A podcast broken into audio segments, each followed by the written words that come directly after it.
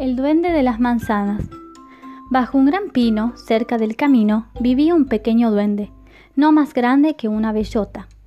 Cuando llegó el otoño, el pequeño duende pensó que necesitaba recoger las manzanas del huerto si quería llenar la despensa para pasar el largo invierno.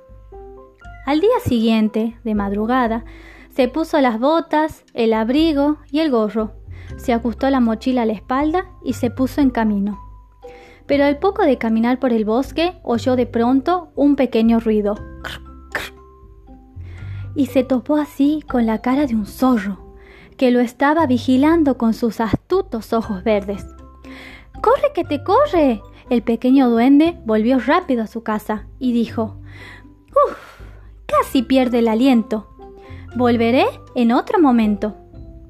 Al día siguiente, de madrugada, se puso las botas, el abrigo y el gorro. Se ajustó la mochila a la espalda y se puso en camino. Esta vez salió del bosque sin sobresaltos, hasta que llegó a un bello prado donde pastaban las vacas. ¡Mu! ¡Mu!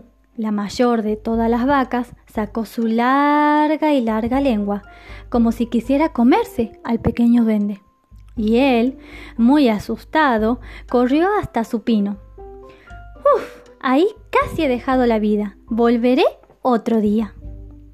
Al día siguiente, oyó el tintineo de las campanas del pueblo.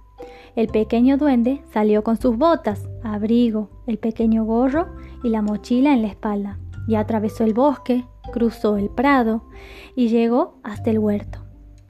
Las manzanas estaban tan altas, pero tan altas, y él estaba tan, pero tan abajo.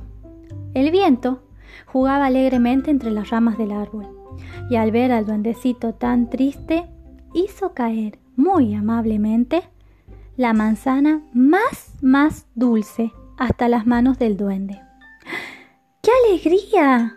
El pequeño la saludó alegremente, le dio las gracias y después se fue a guardar la manzana dentro de la mochila y así pudo regresar a su casa. ¿Qué creen que pasó después? En su casa, el pequeño duende se comió un trozo de manzana y con lo que quedó lo cortó en pedacitos, lo puso en una cacerola con mucha, mucha azúcar y dándole vueltas y vueltas hizo una buena y rica mermelada. Cuando terminó y había llenado todos los botes que tenía, estaba tan pero tan cansado que se acostó en su pequeña camita de musgo y se durmió. Y la luna, desde la ventana, dulcemente le cantó una cancioncita para acunarlo.